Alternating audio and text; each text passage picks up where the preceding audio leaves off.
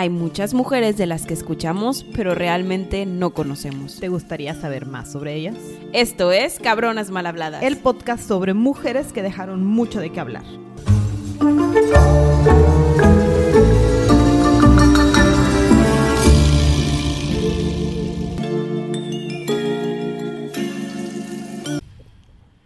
Sandy, Gaby. este es el día en la lista de popurrís que no habíamos tocado escritores. Oye, sí, ¿verdad? Hemos, tocado. que hemos tocado bien poquitas. ¿Quién? Sor Juana. Sor Juana y Sor Juana. Y Sor Juana. y, y Bueno, vamos a tocar otra en esta temporada. esta temporada nos emocionamos con... Es que este popurrí nos dio libertades. Es correcto. Entonces hoy vamos a hablar de Virginia Woolf. Ay, Aparte lo dije bien gringo. No puedes ir adelante con el nombre completo. claro. Adeline Virginia Wolf. Nació el Bueno, tenemos otro 25. apellido, pero sí, es- Le- se va a llamar Wolf. se te fue así. Pero primero le podemos decir Steven. Steven. Muy bien. Entonces primero es Virginia Stephen y ahorita llegamos al Wolf. Exacto. Ella nació el 25 de enero de 1882 Ujú. en Londres. Exacto. En la calle 22 de Hyde Park, cerca de Kensington. De ella sí sabemos mucho, ¿eh? Porque aquí ya tenemos registros. Claro, porque está cerquita aquí en el tiempo. es correcto. Ya, ya, y además era una mujer importante. De ella sí nos importó escribir. Ajá. Sus padres fueron Leslie Stephen, que era un novelista, historiador, biógrafo, montañista, etcétera, etcétera, Este etcétera. señor hacía muchas cosas y además le daban ganas de editar libros y es- editó la el ¿cómo se llama? el Diccionario Nacional de Biografías. Sí, sí, sí. También dicen que fue autor y editor, o sea, cofundador de lo que en ese entonces iba a ser National Geographic. Ajá. Casual. Bien denso, en 1867. Entonces, bueno, pues aquí podemos resumir que era muy bien letrado. Bastante bien letrado. Su mamá se llamaba Julia Stephen. Ella había nacido en la India, obviamente de papás seguro, o sea, de papás de ahí de Inglaterra. Se fueron allá, regresaron y, y trabajó de modelo para pintores. Y era de una familia súper acomodada, cercana a la realeza.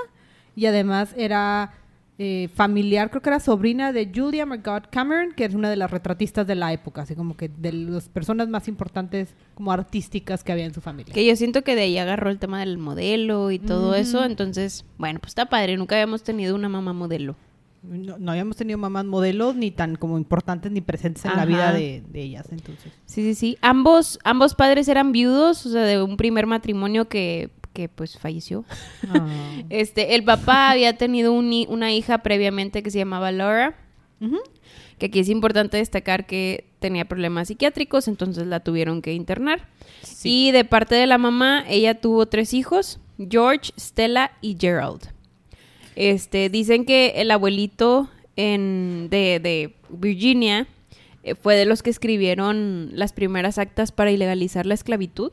Mira. Entonces también tenemos activistas en la familia. A como, Muchas a como se puede ver. muchas cosas pasando en esta familia y este par de viudos con hijos como que de, de sus previos matrimonios vivían juntos, eran muy felices después de su boda y eran como que la pareja victoriana perfecta. Como que de verdad se dedicaban al arte, pero cuidaban y eran humildes y tenían dinero y vivían en una casota y todo era felicidad y alegría. Pero como que les gustaba mucho llenar la casa. Nos gustan las criaturas.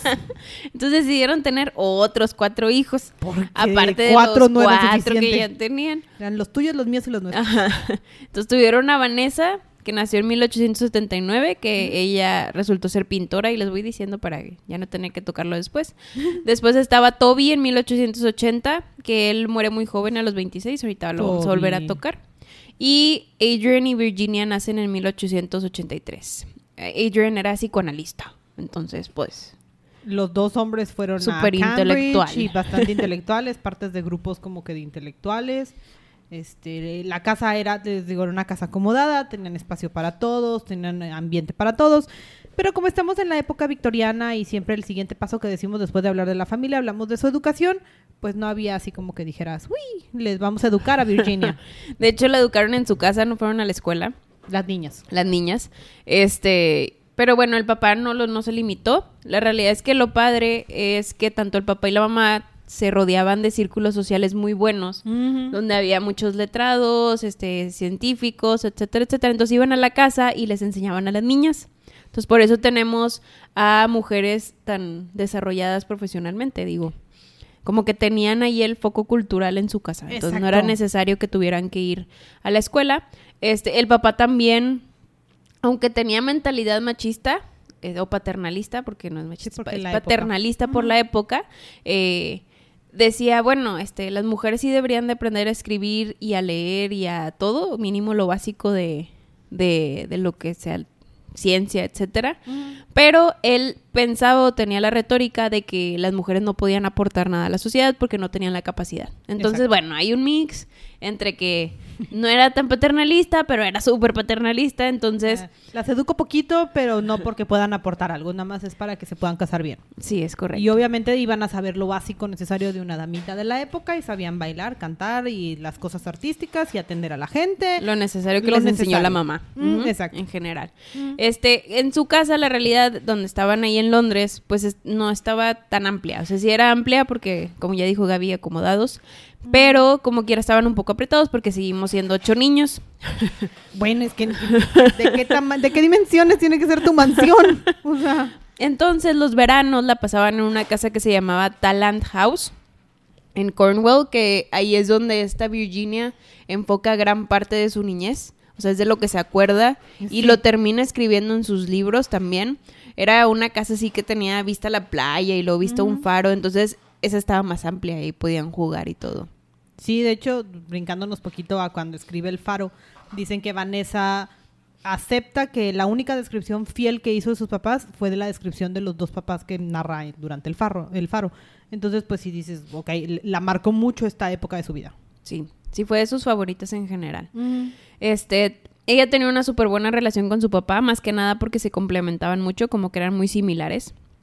Entonces pasaban mucho tiempo escribiendo y leyendo y se recomendaban libros y todo eso. Entonces por eso aquí es donde tenemos esta dicotomía, porque Ay. quería usar la palabra. Tenemos esta dicotomía donde el papá pues como que no apoyaba el que ella aportara ideas a la sociedad, pero fomentaba el que ella leyera libros de ciencia y de matemáticas y de historia y de todo eso. Y además educó una damita, pero la dejaba jugar cricket y eran súper atléticos. Entonces, como que sí, el papá era, era curioso. Era extraño. Es que es lo que te digo, siento que como que le gustaba mucho que su casa fuera culta, pero allá afuera No. Tenían que mantener la pantalla, Sí. ¿no? De tú eres una damita, tú no vas a hacer nada en la sociedad más que casarte y tener hijos, ¿no? Wow. Que tristemente era el papel de la época. Sí, pues sí. Este, bueno, no todo fue color de rosas. Eh, Ah. Sí. La realidad es que en mayo de 1895, cuando ella tenía 13 años, muere su madre. Eh, Estamos hablando de una familia y creo que es bueno mencionarlo desde ahorita para todas las series de depresiones que vamos a hablar más adelante. Estamos en una familia donde eh, gran parte han tenido problemas psicológicos o, o de salud mental. En su mayoría, y tengo aquí la enfermedad, ¿cómo se llamaba? Este, yo te digo. Ya casi. No me acuerdo. Aquí está. Ciclo, ciclo, ciclotimia. Sí, ciclotimia. Ciclotimia es como un, un tipo de bipolarismo, pero menos denso. Entonces, tanto el abuelito como el papá de Virginia, este, como algunos de sus hermanos tenían, tenían este, este problema, donde tenían arranques como que de ira o de mucha felicidad sin caer en lo bipolar. Pero como quiera, pues esto como que se iba heredando de, de familiar en familiar. Entonces, bueno, ya sabemos que el papá tenía una hija con el primer matrimonio que terminó en el psiquiátrico. Este. Entonces, de aquí en adelante, desde que se muere su madre, vemos cómo Virginia empieza a caer en una serie de depresiones. Porque Y- casi siempre todo tiene un, un trigger, ¿no? O sea, siempre hay algo que provoca que empieza a generar este cambio y, su, su caso de bipolaridad sí era de manías de repente y luego mucha melancolía. Entonces, en este caso sí la marca mucho y también la marca mucho que su papá la agarra, como que era lo último que le quedaba, porque para estas alturas, pues ya los, los primeros de su primer matrimonio ya se habían ido y ella era de las chiquitas, entonces pues, Vanessa ya estaba más grande, Toby ya se estaba empezando a ir a la universidad, entonces se le empezó a complicar mucho y el papá se agarró de a la única que se dejó y Victoria fue la que se dejó, entonces y el papá nunca se recuperó de perder a Julia, entonces no estuvo tan cómodo. Sí, vivía en un ambiente depresivo en general. Este, la hermana Estela, o sea, la hija de la mamá con el otro matrimonio, que era la mayor, Mm. este, toma como que el papel de mamá, que es su hermana, eh, pero literal dos años después también fallece, entonces a sus 15 ya había perdido a las dos figuras maternas más importantes de su vida y con problemas de depresión y, y que su papá pues, pues la tiene muy, muy arraigada a él y, y, y, pues es pélame, pélame, pélame. Sí, de hecho, y además Estela estaba bien joven, o sea, Estela estaba bien chiquita y se muere tres meses después de que se casó, y eso que el papá hizo un drama para dejar que Estela se casara. Entonces, eh, además de verlo y la, sentirte tan aprisionado, yo creo que pobre Virginia, como nos reventó antes, porque, pues sí, la verdad le debe haber costado mucho adaptarse a esto y ahora estoy sola. Y luego, agrégale a eso que tenemos los dos hermanos, los, los medios hermanos que eran hijos de la mamá, que era George y este, ¿cómo se llama? George y el otro. George y el otro. George y Gerald. Este, George y Gerald, pues no eran los mejores hermanos del mundo. Y desde muy jóvenes las empezaban a abusar. O sea, abusaban de ellas. Sí, Tanto de Vanessa como de Victoria. Sí, la verdad no, no encontré como que el registro fiel que lo dijera de hecho lo puse con signo interrogación. Como que sí pasó y tendría mucho sentido por cómo se fueron este, desenvolviendo, sobre todo ellas dos. Y a ellas, aunque estaban juntas y seguían juntas, como que siempre estaban en, con- en conflicto, o sea, les costó mucho trabajo relacionarse entre ellas y no, no se comunicaban bien, era como que la hermana grande y la hermana chiquita. Vanessa y Virginia. Ajá. Vanessa, acuérdense, es la hermana Grande del- de los nuestros. del, ajá, de los que son de la pareja. ¿no? Ajá, entonces, pero van- ya habían des- tomado decisiones como que Vanessa va a ser pintora y yo voy a ser escritora. Desde chiquititas tomaron esta decisión porque vieron el futuro y les gustó. Porque les gustaba planear, Gaby. Exacto, chiquititas. Entonces, pero luego se empezaron a pelear de yo soy mejor pintora de lo que tú eres escritora y, y al revés. Y entonces como que a ver, se pudieron haber eh, Sí. como que ayudado un poquito más, ¿no? Y, y más porque sufrieron, pues, cosas similares, ¿no? Digo, no se llevaban tantos años como para no convivir más. Podrían haber convivido, Ajá. pero bueno. Dicen que estos abusos también eh, provocaron que Virginia tuviera cierto rencor hacia los hombres agresivos y, a- y hacia pues las relaciones sexuales y todo eso que ahorita vamos a ver más adelante. Total, este a sus 15 años, Julia de hecho escribió en uno de sus de sus diarios que se quería morir. Entonces aquí tenemos los primeros episodios de, de suicidio que, que muestra. Victoria. Eh, Ver- Victoria, Virginia, discúlpame. Virginia. Sí, Virginia. Este, a sus 22 años, para seguirla, Porque éramos unas la personas súper estables. este, a sus 22 años muere su papá en 1904 y aquí sí ya Crisis. tenemos existencial. un ataque de depresión. Este, de hecho, intentó saltar por una ventana y sobrevivió. Sí. Este, está así de denso.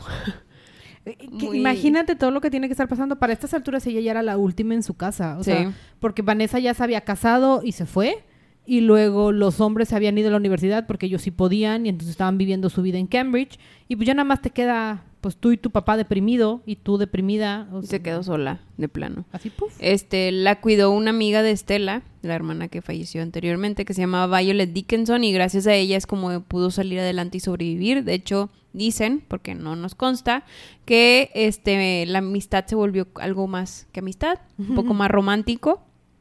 Este, pero bueno, no duró. Al, Al, final. menos fue suficiente apoyo para también controlarlo, porque también para estos tiempos dicen que empezaba a escuchar que los pajaritos le hablaban en griego.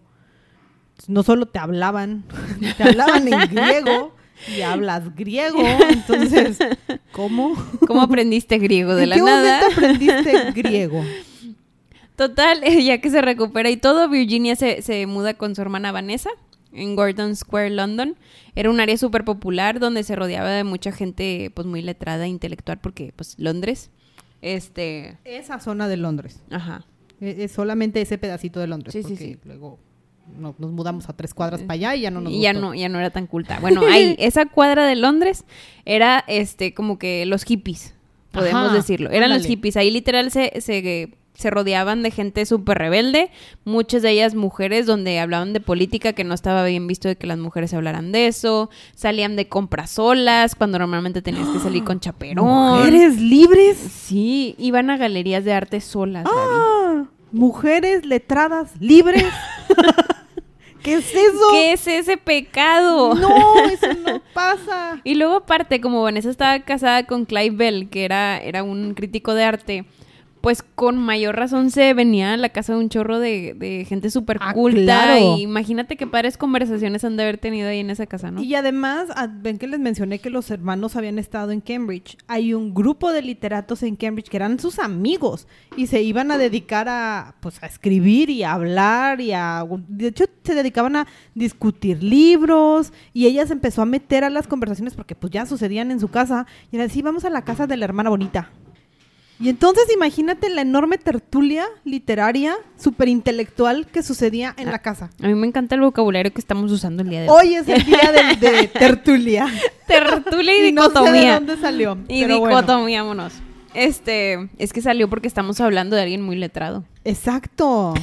Estamos impactadas con, con la vida y el... Oye, es que ya cuando empiezas a ver quiénes estaban en esas mesas, si dices, ¿en qué momento? Sí, la verdad que sí. O sea, Aquí, aquí también Virginia empezó a escribir en diarios un chorro de cosas. Entonces empezaba a hacer como que cuentos cortos eh, de su vida, del día a día, vaya, y de la gente que conocía y todo. Este. Entonces, bueno, aquí es como que aquí empezaba a hacer los primeros bocetos de lo que iba a ser su vida sí, laboral. Y ya había escrito un... Tenían un periódico en su casa contando y detallando todas las situaciones de su casa. Pero bueno, eh, mientras investigaba todo esto, navega- en mi momento YouTube, me di cuenta que hay un montón de youtubers que se dedican a esto, que estaba de- siguiendo la rutina del diario de Victoria, de, este, de Virginia Woolf por un mes. Y así, madres. Y todos cansadísimos, así, de, es ¿cómo aguantaba esta mujer? Se dedicaba a escribir. O sea, era el único momento en el que era libre. O sea, 24-7. escribiendo. 24-7 escribiendo. Imagínate cargando tu libreta por la vida de... O sea, pero que, a- aparte, aquí- o sea, a mí no se me ocurren tantas cosas en el día. No, y no era así como que una bitácora de hoy mandé un correo, hoy firmé un contrato. O sea, es no. que literal lo que le gustaba y más adelante también lo vamos a ver es, oye, si veía una persona con suéter negro caminar por la calle, lo escribía. Ajá. Hoy vi a una persona con suéter negro que se veía muy, muy correcto o que se veía muy curioso. Ah, Y Exacto, y describía no solamente el hecho de que traía un saco negro, pero toda la imaginación y un personaje alrededor del hecho del- Y cómo de llegó ahí, ¿no? Y cómo llegó ahí todo. Y cómo se sentía porque usó un saco, o sea, que eventualmente llega a sus libros y dices, pero ¿qué, está pasando por tu cabeza? Yo no Sí. pienso tanto. Y esto le va a ayudar mucho el tener este diario a superar otra tragedia que sucedió en su vida, que fue su hermano Toby, fallece este de, ti- de tifo, sí fue tifo, Sí, de tifoidea. Ujú. de tifoidea en 1906, entonces sí la afecta porque era muy cercana a él, pero como ya estaba entretenida haciendo algo, le ayudó para no caer en un episodio drástico. Sí, no fue una depresión tan grande como las dos muertes anteriores. Las Y- tres muertes anteriores.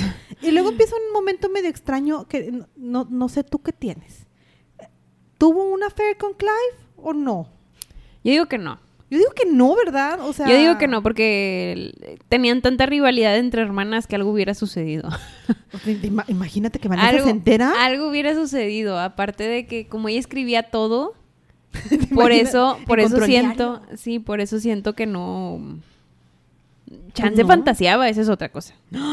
Eso no lo sé. Uh, Eso no eso lo no lo había considerado. Pero, pero sí, no, no creo que haya tenido un romance con Clive. Ok, está bien. Qué bueno Ah, que estamos de acuerdo. Muy bien, excelente. Eh, Por esos años trabaja también como maestra para entretenerse, no para entretenerse, para tener un apoyo económico. Eh, trabaja en la escuela de noche y le enseña a los adultos este, literatura, todo ese tipo de cosas. Y mientras está trabajando en eso, escribe su primer cuento corto, que se llamaba Phyllis and Ros- Rosamond, que este son las experiencias de ella y su hermana. Entonces, la realidad es que de aquí lo quiero meter, no sé si quieres comentar algo más de ahí, pero aquí quiero meter como que cómo escribe ella o qué es lo que escribe que la hace tan interesante. Sí. Ella hace cuenta que toma las experiencias de la gente, como ya hemos mencionado anteriormente en los diarios, toma la experiencia de la gente, las convierte y, y- y crea toda una novela alrededor de la niña que está comiéndose un helado, ¿no? Haz Es, de es cuenta. lo que decíamos del niño del, del saco negro que nos inventamos, ¿no? O sea, imagínense que nada más te vio sentado y te va a hacer una historia alrededor de todo lo que se le ocurrió, de por qué te sentaste, para qué te sentaste, qué sentiste cuando te sentaste. Y, y esa es la, la forma de detallarlo, porque además no escribe en prosa normal, o sea, era tipo una poesía y toda la descripción que te da es tan poética que por eso cuesta tanto trabajo leerla. Sí, sí, sí. Y la realidad es que estaba haciendo todo un movimiento, este, litúrgico, no sé cómo se escri- no sé cómo se diga. ¿Literario? Literario. Entonces estaba haciendo todo un nuevo movimiento literario que no, no existía en ese No, no momento. existía. De- en este tiempo ya éramos modernistas, pero ella era tan extraña su forma de escribir que por eso es que le dicen que su literatura es bien rara y que tiene los que eran ensayos, los que son las obras súper experimentales que sí costaban mucho leer, si ahorita nos cuesta trabajo leerlas, imagínate en esos tiempos, este, y ya las más como normales y comunes. Así sí tiene como rubros de Ajá. su forma de escribir. Sí, bueno, también en el Inter eh, participaba en campañas de los derechos de la mujer, entonces también tiene su lado feminista que, que se ve en muchos de sus libros en general. Uno de sus Este, ensayos está basado completamente en el feminismo. Ya Sí, bueno. a la obra. Este, en 1910, tristemente cae en otro escenario o episodio de depresión. Y aquí sí la tienen que meter al sanatorio de Burley, en Twickenham. Este, a ella la realidad nunca le gustó estar internada. Digo, me imagino, ya me imagino cómo han de haber sido los psiquiátricos en esa época, que te, Sí. te daban shocks y todo ese show. Este, pero se esforzó mucho y salió, pues luego, luego, ¿no? Después de eso. Este, poquito tiempo después de salir, como que ya dijo, oye, pues ya no puedo vivir con mi hermana para siempre. Entonces se muda a otra casa en Burnswick Square, Bloomsbury. Y era mucha la atención con Vanessa. O sea, también no podía vivir comparándose eternamente con su hermana. Sí, la O realidad sea, que sí. Y, y se mejor se va con su hermano Adrian, ¿no? Que ya había terminado de estudiar y todo. Y se muda con, con Adrian y otros amigos, entre ellos Leonard Wolf. Leonard. Sí. tú- Ay, Leonard. Aquí es donde cambiamos de apellido. Leonard era escritor, editor, político, etcétera, etcétera, etcétera. Este, la realidad es que Leonard yo lo veo como una persona entre lo la intentó ayudar lo más que pudo, pero a veces no era muy correcto. es que nadie entiende. Si ahorita vivimos en la etapa de tienes que cuidar tu salud mental y tenemos que preocuparnos por nosotros.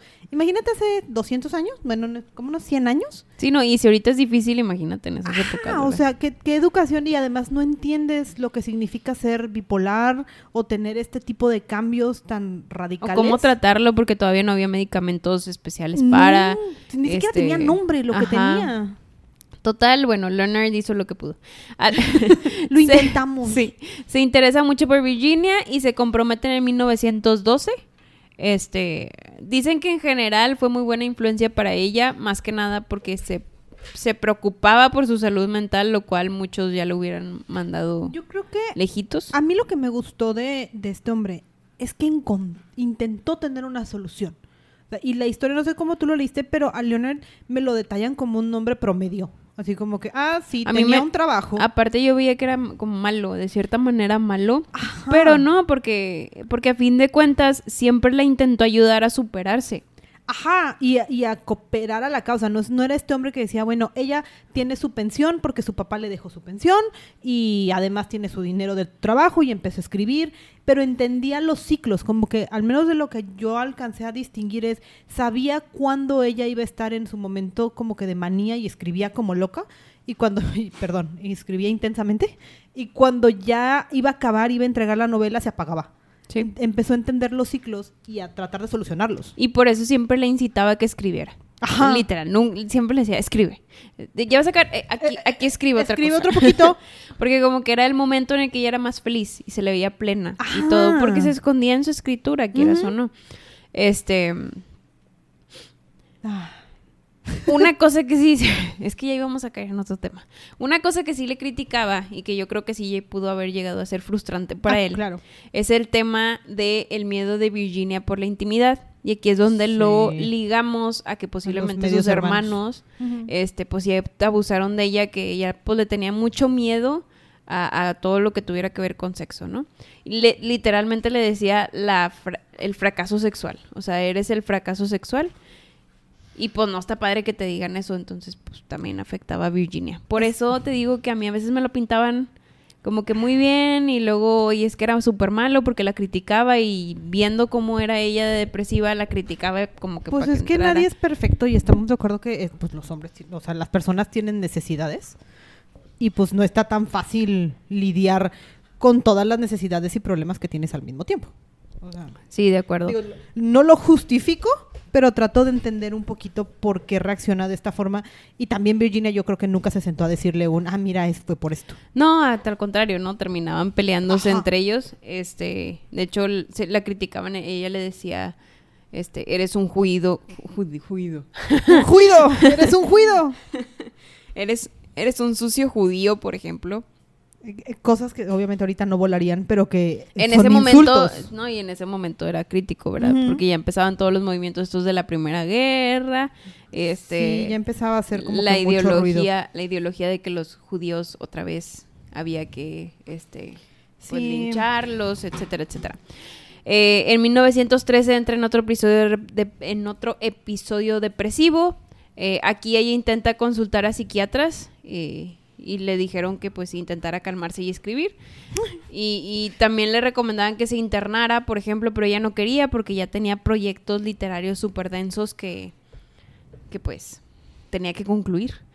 Lo que sí Aunque le hizo... estresara concluirlos. Ajá, sí, porque y presentarlos y Ajá. que la gente los leyera y, y todo el proceso que tiene una novela. Todo lo que no era escribir es- era, no era feliz. Sí, por estos años también, en, de, durante uno de estos momentos depresivos, se tomó una gran cantidad de pastillas por la noche y ya casi fallece de nuevo. Pero Leonard ah, reaccionó como que muy a tiempo, llamó a un doctor y le hicieron vomitar y, y, bueno, le volvió a salvar la vida en esta parte. Ajá, y aquí fue donde también Leonard se dio cuenta que si la mantenía bien comida, en un espacio que no la alterara, que no hubiera tanto ruido, porque también para estas alturas ya nos habíamos mudado de casa a una zona en la que era, pues, había, era súper transitada, no era como que el nido protegido que estaba en su mundo de literatos. Y entonces, pues, de repente, Leonard dijo, no, ¿sabes qué? Y si mejor nos mudamos a un suburbio donde no hay tanto escándalo, donde me puedo asegurar que comas, ah, ya sea yo una sirvienta, como sea, pero que te ayude a, pues, a que estés mejor y duermas bien y entonces todo es paz y tranquilidad en tu ser. O sea, Sí. salud mental. Sí, sí, sí, literal. Eh, eh, él, él inventó las iniciativas de la salud mental. Para sobrevivir. En 1915, Virginia publica The Voyage Out. Este no fue un bestseller, lo cual la afectó bastante porque ella como que esperaba que fuera súper popular. Pero bueno, recibió buenas críticas en general y aquí es donde ya empezó a agarrar renombre. Eh, la baja popularidad del, li- del libro sí hizo que entrara en otro periodo de depresión, pero aquí ya no tanto hacia el suicidio, sino con tendencia violenta. Sí. Y aquí es cuando ya la diagnostican con bipolaridad y lo asocian a que pues sus familiares tenían ciclo- ciclotimia, que es parecido a la bipolaridad, y pues de ahí se relaciona nada más que el de ella pues sí era mucho más denso en, en general. Este por todo lo que vivió, ¿no? Como que tuvo más triggers que sus hermanos y abuelito y lo que sea. Eh, no se quiso institucionalizar, en, en 1915 se recupera ella sola, este, y después de eso pues sigue sus periodos más activos. Como dice Gaby, Leonard lo que trataba era resguardarla lo más que se podía de cualquier caos dentro de su vida. Entonces aquí es cuando le, le compró un aparato para imprimir eh, y engargolar Imagínate, libros. Tienes un problema, te pongo un hobby. Y ahora te vas a dedicar a una imprenta. Entonces escribes, haces tus propios libros y adivina que como es tu imprenta, no, no tienes, ningún editor va a tener que ver tu libro. No, Ni nadie va a tener que evaluar Un si tu libro es bueno o malo. solo nosotros vamos a saber, no lo medimos. Nada más tú lo publicas. Entonces, pues literal. Pues era lo que hacían, Sí, o sea. sí. Y la verdad es que el hobby tuvo tanto éxito que se creó un negocio y- Ah. y, se llamó Hogarth's, uh, Hogarth, sí, Hogarth's Press.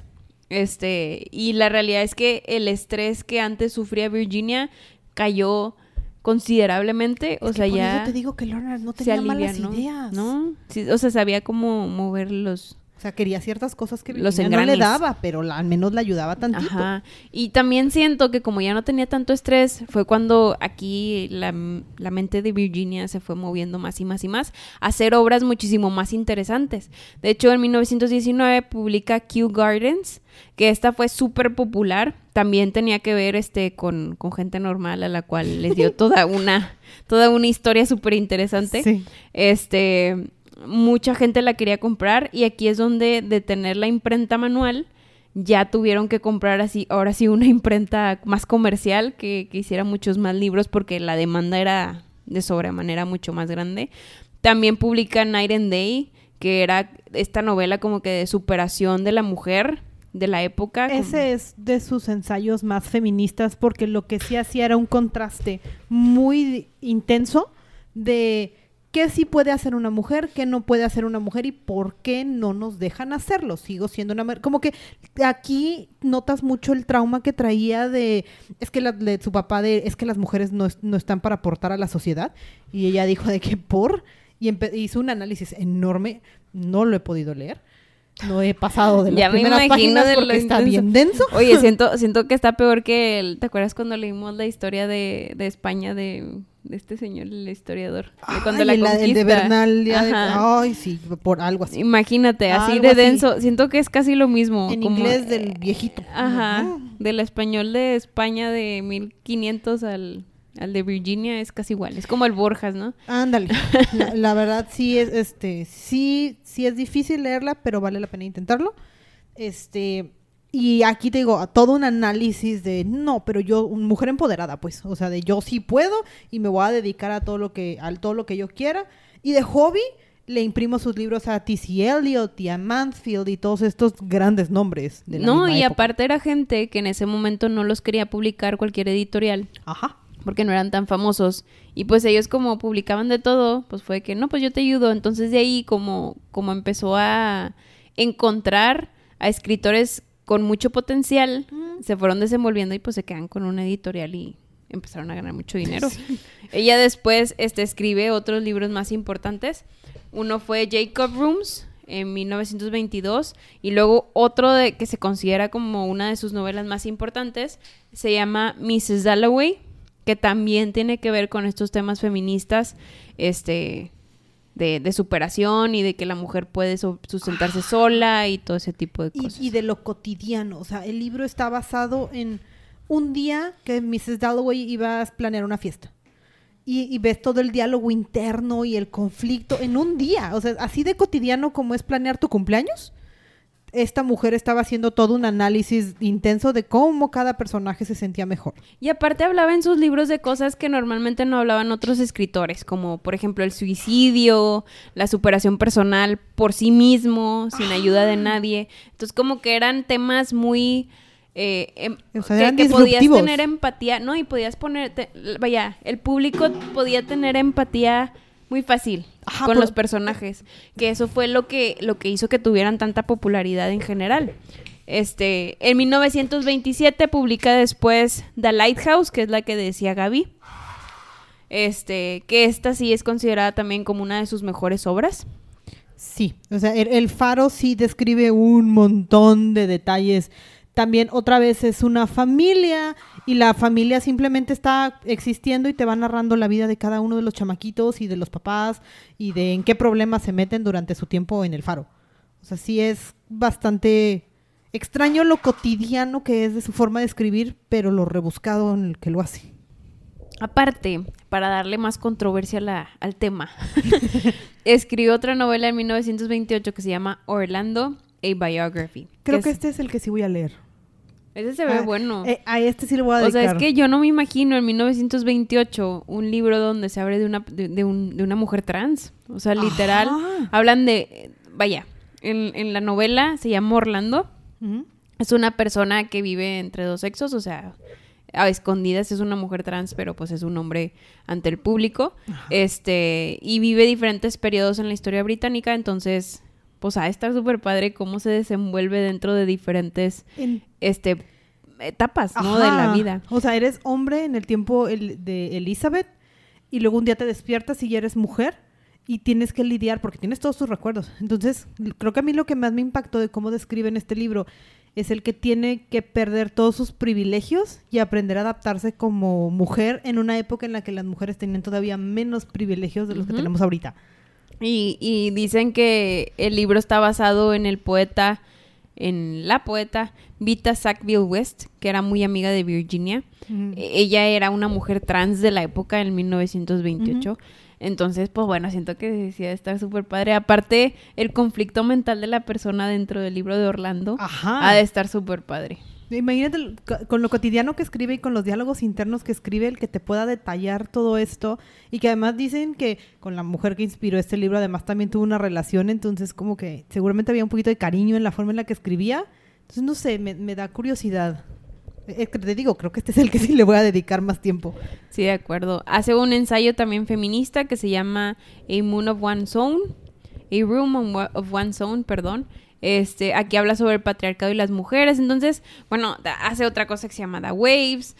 Todas, si podemos ver, tienen esta temática de feminismo y de la mujer empoderada que, que pudiera obtenerse si es que la sociedad lo permitiera, Ajá. en general. ¿Qué Entonces, podrían ser? ¿Qué podría Ajá. ser una mujer si me lo permitieran? Si, si no me limitaran. Ajá. Y digo, ella lo estaba, la estaba rompiendo, ¿verdad? De, pues puedo ser la mejor escritora de mi época. Y, y además, si era, no es como otros escritores que nunca vieron frutos, o sea, de verdad había frutos de todo lo que estaba escribiendo, además de empresaria. Y más cuando se arranca a escribir por cinco años lo que es The Years, que es como toda una saga de 50 años de historia británica de cómo las mujeres van cambiando en la historia y cómo va cambiando la sociedad patriarcal y conflictos políticos y todo eso, que esa terminó siendo una de sus obras mucho más vendidas. Este, y, y aquí es donde es, este es su pico, ¿no? Su auge de popularidad. Este, para 1940, ya estamos cerca de la Segunda Guerra Mundial.